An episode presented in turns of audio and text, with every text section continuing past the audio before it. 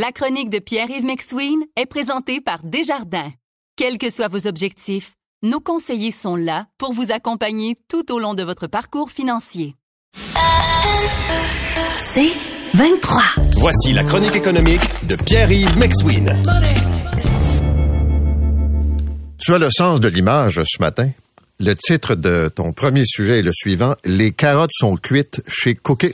Ouais, un petit sens de la prose peut-être aussi. Non, Oui, c'est que oui. je t'en parle depuis plusieurs années. Euh, là, évidemment, c'est un échec d'entreprise, donc on veut pas taper le clou. Euh, mais ça fait plusieurs années que je te dis, autant chez Cookit, Good Food et autres, que le modèle d'affaires des boîtes repas est un enjeu important au niveau de la survie à long terme. Parce que oui, on blâme l'inflation, les taux d'intérêt, le coût de la main-d'œuvre, la COVID qui a quand même aidé cette industrie-là à se faire connaître davantage.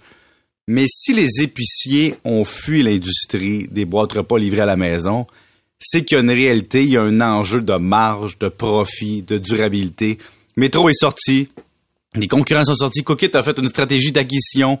On a joué le succès entrepreneurial. Tu sais, un succès entrepreneurial, on peut le jouer longtemps, tant aussi longtemps qu'on est capable de générer des liquidités en financement ou en opération pour l'opérer, l'entreprise. Mais là, les clients, c'est un produit pour lequel tu as moins d'attachement. C'est pas Apple. Tu t'as pas un attachement au produit. T'as pas un attachement comme à ton boucher de coin de rue que tu vas le voir, qui te parle, que tu as un attachement humain. T'as pas un attachement à l'expérience client physique, c'est sur le web. Et donc, c'est un modèle d'affaires qui est basé sur le besoin d'une personne de sous-traiter la préparation de son repas et que toi, tu le cuis à la maison ou que tu l'achètes tout cuit et tu le fais cuire ou réchauffer. La question est, ton modèle d'affaires à la base. Tu vends une boîte repas qui apprend à ton client, dans le fond, à s'habituer à cuisiner. Veux, veux pas, le modèle nuit un peu lui-même au modèle. Une fois que le client a fait ses pâtes au saumon, il se dit, ouais, finalement, acheter ça à l'épicerie, c'est pas si compliqué. Et donc, on arrive aujourd'hui avec une vente de feu à moins de 2,3 millions de dollars, des créanciers importants, comme Desjardins, le Fonds de solidarité, qui investissent souvent euh, ou qui prêtent à ces entreprises-là pour dire nous supportons le développement du Québec. Mais c'est une industrie qui fonctionnait par acquisition, c'est une industrie qui fonctionnait par on va acheter le client en lui donnant des rabais sur les premières boîtes et on va prendre pour acquis que le client après va se dire ça vaut plus cher, je vais continuer à payer le plein prix. Et quand on commence à rationaliser dans les coûts, dans le marketing, dans les employés, tu peux pas soutenir tes coûts fixes si tu plus capable de générer autant de croissance qu'avant. Et donc là, tu as une consolidation de marché, un concurrent qui achète, et, et- et c'est la fin pour c'est pas la fin pour l'entreprise. Là, vous pouvez encore acheter des boîtes repas, mais ce n'est plus les entrepreneurs initiaux qui sont là et on efface une dette, il y a des créanciers qui prennent la perte. Là. Je ne sais pas jusqu'à quel point ce que je vais dire est, est mesuré, mais comme tu l'as dit, pendant la pandémie, les Québécois ont essayé ça. Oui. Et il y a eu un bon nombre de déceptions sur la qualité, sur la fiabilité du service. Mais là, évidemment, là, tu, là, tu parles d'une industrie, puis c'est vrai que tu en parles. je parle parce de que- l'industrie, là. Oui. Je, je vise pas une bannière en particulier. Exactement, là. parce que quand tu as, par exemple, tu as raison, si tu as Good Food, par exemple, qui a un succès populaire à un moment donné très, très grand, qui suffit pas à la tâche, ben c'est les autres boîtes repas en payent aussi le prix parce que c'est la perception de l'industrie qui embarque. Tu sais, Good Food, rendu en 2020 pendant la COVID, on avait vu une action exploser sur le potentiel futur de l'entreprise.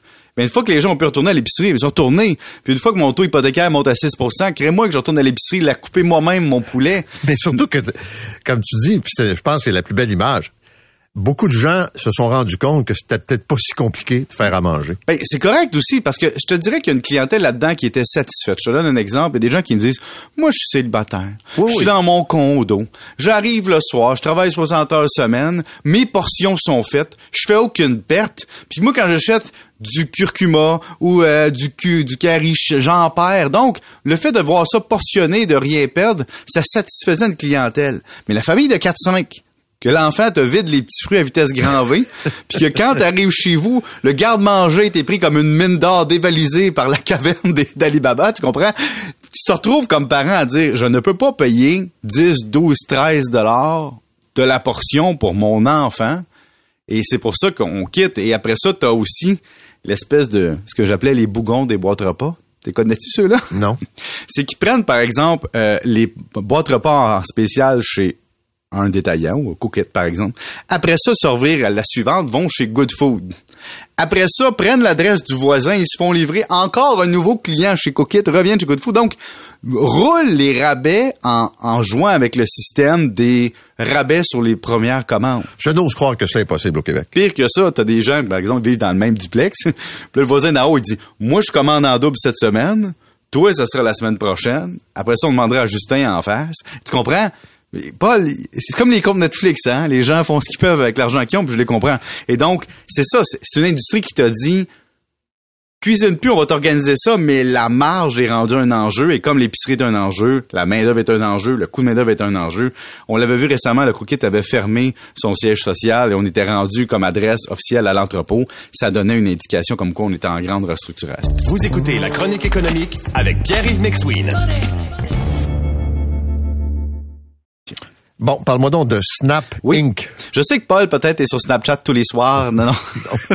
Snapchat, dans le fond, c'est c'est une application qui, qui a beaucoup inspiré Instagram parce que Snap, toutes les applications, les filtres, les messages qui s'effacent, ça vient de Snapchat. Donc, euh, Instagram qui appartient à Facebook, dans le fond, a simplement avalé tout ça. TikTok est arrivé et Snap s'est retrouvé avec une bonne clientèle d'adolescents qui aiment beaucoup utiliser ça. Le problème avec l'adolescent, c'est qu'il veut le service, mais le monétiser, c'est une autre affaire. Alors, l'entreprise n'a pas été capable, pour l'instant, encore, de générer des bénéfices opérationnels suffisants pour couvrir les frais. Et donc, l'entreprise a coupé encore 10% ou annonce avoir licencié 10% de son effectif supplémentaire aux 20% qui avait déjà été fait. Et on se retrouve avec, dans le fond, aux états financiers, des gros chiffres quand même. Là. Tu sais, aux derniers trois mois, 1,2 milliard de revenus mais 368 millions de pertes nettes. Donc, c'est à suivre, mais on voit que l'entreprise paye le prix de la concurrence au niveau des réseaux sociaux.